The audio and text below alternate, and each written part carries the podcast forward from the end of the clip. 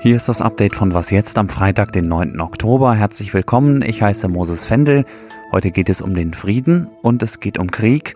Und ich würdige einen Musiker, der nicht nur für seine Songs, sondern auch als Friedensaktivist weltberühmt geworden ist. One, two, one, two, three, Moment, da fehlt ja noch was. Redaktionsschluss für diesen Podcast ist 16 Uhr.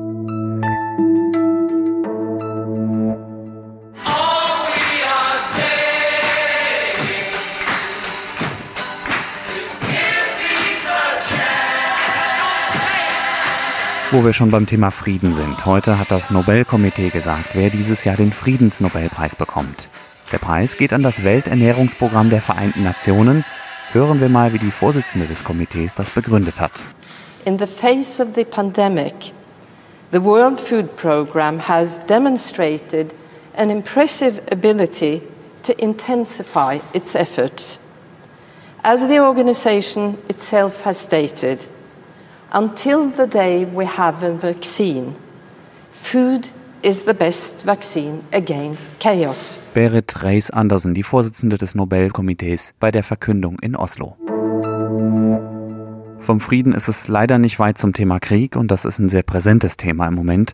Jüngstes Beispiel ist der jahrelang schwelende Konflikt zwischen Aserbaidschan und Armenien um das Gebiet Bergkarabach, der jetzt vor kurzem wieder aufgeflammt ist. Mein Kollege Michael Thumann, außenpolitischer Korrespondent der Zeit, bezeichnet den Konflikt als einen Geschichtskrieg.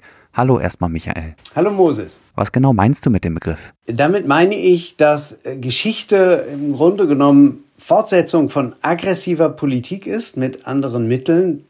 Man setzt Geschichte ein als ein Mittel des hybriden Krieges, als eine andere Form der zwischenstaatlichen Auseinandersetzung.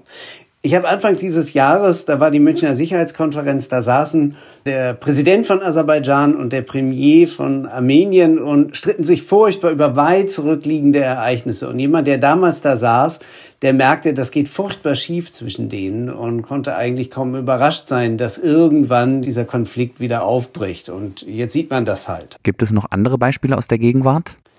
Ja, und zwar ganz aus der Nähe von äh, Tayyip Erdogan zum Beispiel. Der setzt dieses Mittel relativ häufig ein. Er hat sich vor nicht langer Zeit mit den Vereinigten Arabischen Emiraten einen Streit geliefert über die Rolle türkischer Kommandeure im Osmanischen Reich, in der arabischen Welt. Und dieser Streit steht dann eigentlich als Propagandakrieg nur für etwas ganz anderes, nämlich für den Machtkampf der Vereinigten Arabischen Emirate mit der Türkei über die ganze Region. Und da sieht man auch dort, wie Geschichte als hybrider Krieg, als Teil dieser Auseinandersetzung ist. Und was ist mit Russland unter Putin? Stichwort Krim. Das ist ein perfektes Beispiel für einen Geschichtskrieg. Putin hat ja in einer Rede äh, damals 2014 die Krim als das Jerusalem Russlands bezeichnet. Er hat immer wieder äh, geschichtspolitische äh, Anspielungen gemacht. Er hat überhaupt diesen ganzen Konflikt mit der Ukraine in, in einen historischen Rahmen gestellt. Und er hat vor allem der Ukraine die Staatlichkeit abgesprochen. Und wenn man sich dann überlegt, dass Putin immer wieder den Hitler-Stalin-Pakt rechtfertigt, dass er sagt, es war eine defensive Maßnahme der Sowjetunion und völlig außer Acht lässt, dass damals die Sowjetunion und Hitler-Deutschland Osteuropa unter sich aufgeteilt haben, dann zeigt das genau eine Geisteshaltung, aus der dann halt eben Grenzverschiebungen wie die in der Krim und in der Ukraine überhaupt resultieren. Danke, Michael. Gerne. Wenn Sie sich näher mit dem Thema beschäftigen wollen, dann empfehle ich Ihnen die Analyse von Michael Thumann in der aktuellen Zeit. Wenn Sie noch tiefer einsteigen wollen, dann kaufen Sie doch einfach sein Buch. Das heißt Der neue Nationalismus und ist vor kurzem erschienen.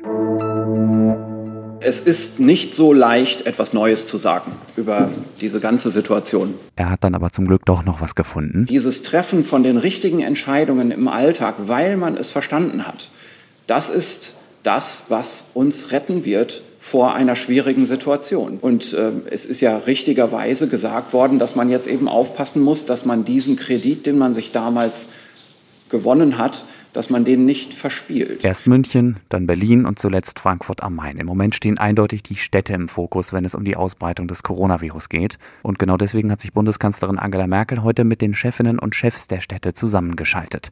Vorhin hat sich Merkel dann geäußert, und zwar sagt sie, sie ist sich einig mit den Stadtoberhäuptern, dass es weitere Beschränkungen geben muss wenn die sogenannte 7-Tage-Inzidenz auf über 35 und erst recht, wenn sie auf über 50 steigt. Einmal das konsequente Tragen von Mund-Nasen-Bedeckung, auch in öffentlichen Räumen, wo die Abstandsregeln nicht eingehalten werden könnten.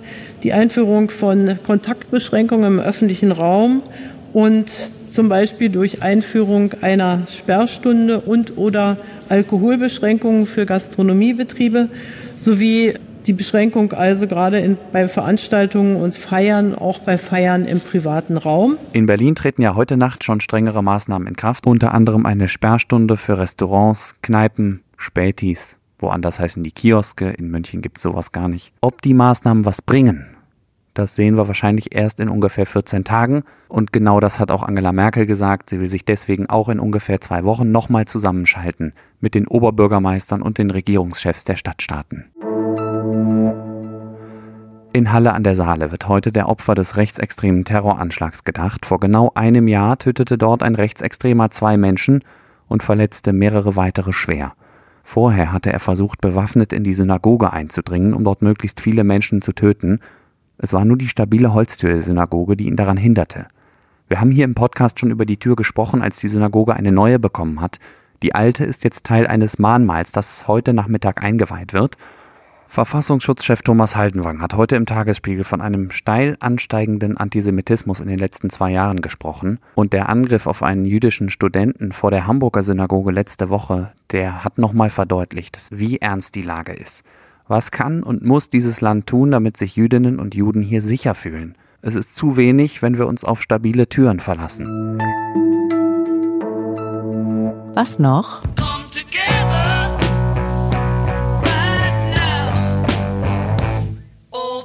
Es ist reine Spekulation, aber vielleicht hätte auch John Lennon den Friedensnobelpreis irgendwann bekommen, wenn sein Leben nicht so früh beendet worden wäre. Heute wäre der frühere Beatle und Friedensaktivist 80 Jahre alt geworden. Mitten im Krieg ist er damals geboren worden. Er hieß mit zweitem Namen auch Winston, wohl benannt nach Churchill.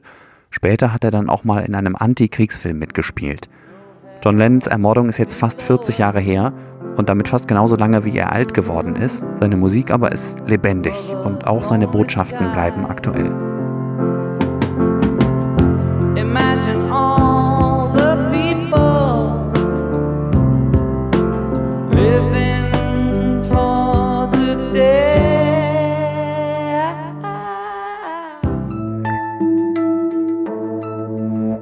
Das war es auch schon wieder von Was jetzt für diesen Freitagnachmittag. Ich will Sie vor dem Wochenende noch auf unseren Geschwister-Podcast Das Politikteil hinweisen. Thema der aktuellen Folge sind Frauenrechte und der Zustand der Demokratie. Ich würde mich noch freuen, wenn Sie mir eine Mail schreiben an wasjetzt.zeit.de. Mein Name ist Moses Fendel. Machen Sie es gut. Schönes Wochenende.